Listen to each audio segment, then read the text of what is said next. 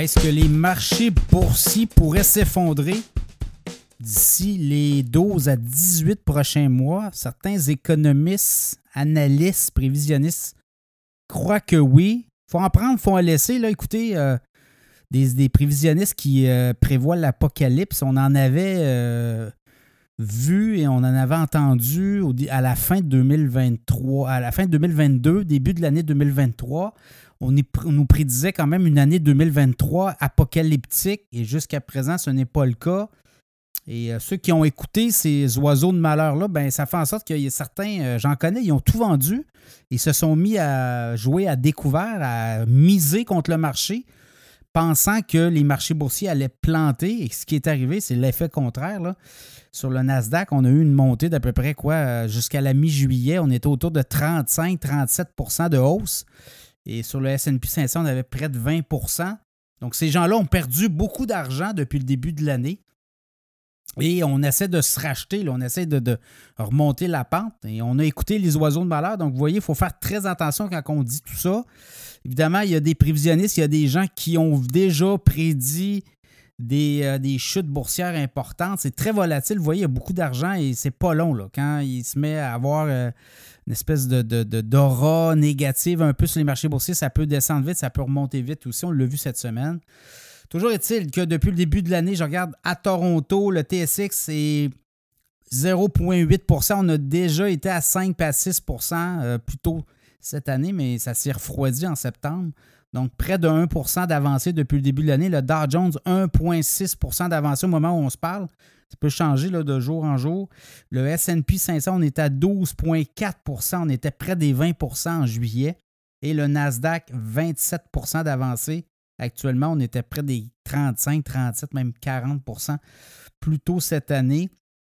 Est-ce que d'ici les 12 à 18 prochains mois, ce qu'on dit, c'est quand les taux se terminent, il y a toujours un délai de 12 à 18 mois quand les hausses de taux se terminent pour euh, voir euh, une récession apparaître. La récession tant entendue, on, nous prévoyait une, récession en 2023, rapidement, et pas arrivée.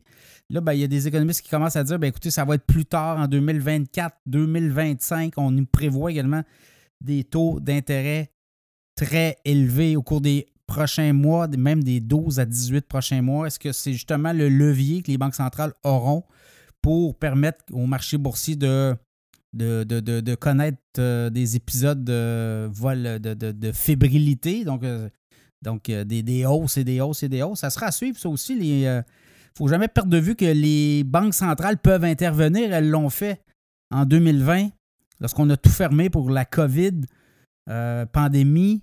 Bon, on, s'est mis à injecter des fonds, on a imprimé de l'argent, puis on achetait des obligations d'entreprise. Donc, on a stimulé les marchés boursiers de cette façon-là. Est-ce que les euh, banques centrales vont continuer, pourraient continuer à le faire si jamais ça vire mal? Donc, on est là-dedans aussi.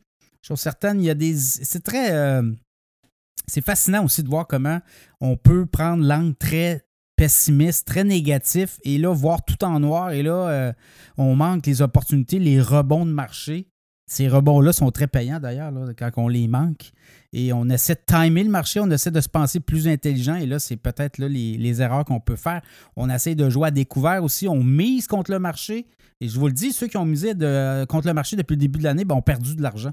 À part peut-être le dernier mois, mais ça encore, c'est un autre paire de manches. Il faut être euh, quand même expert, puis il faut bien connaître euh, ce qui s'en vient. Il n'y a personne, il n'y a personne qui a une boule de cristal.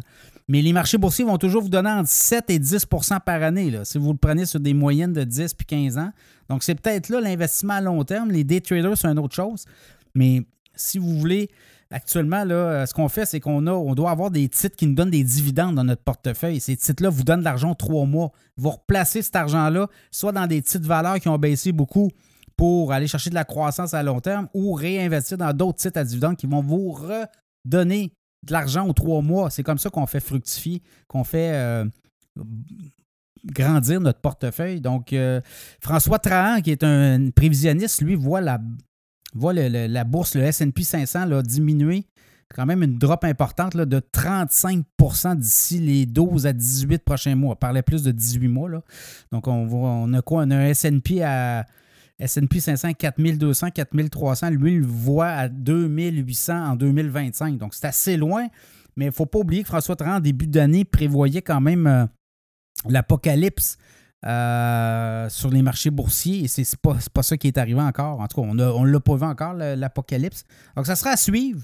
Euh, mais pour chaque euh, économiste ou prévisionniste pessimiste, ben, il y en a toujours plus des, positifs qui vont dire ben, écoutez, mon portefeuille me génère des liquidités coûte que coûte aux trois mois. Donc, je vais profiter des faiblesses du marché pour racheter des titres ou acheter des titres euh, qui sont devenus très attrayants, des aubaines, comme on dit. Donc, ça sera à suivre. Mais pour l'instant, vous le voyez, là, oui, le mois de septembre est horrible, entre guillemets, mais octobre, novembre, décembre pourrait nous amener à un autre niveau. Ça sera à surveiller.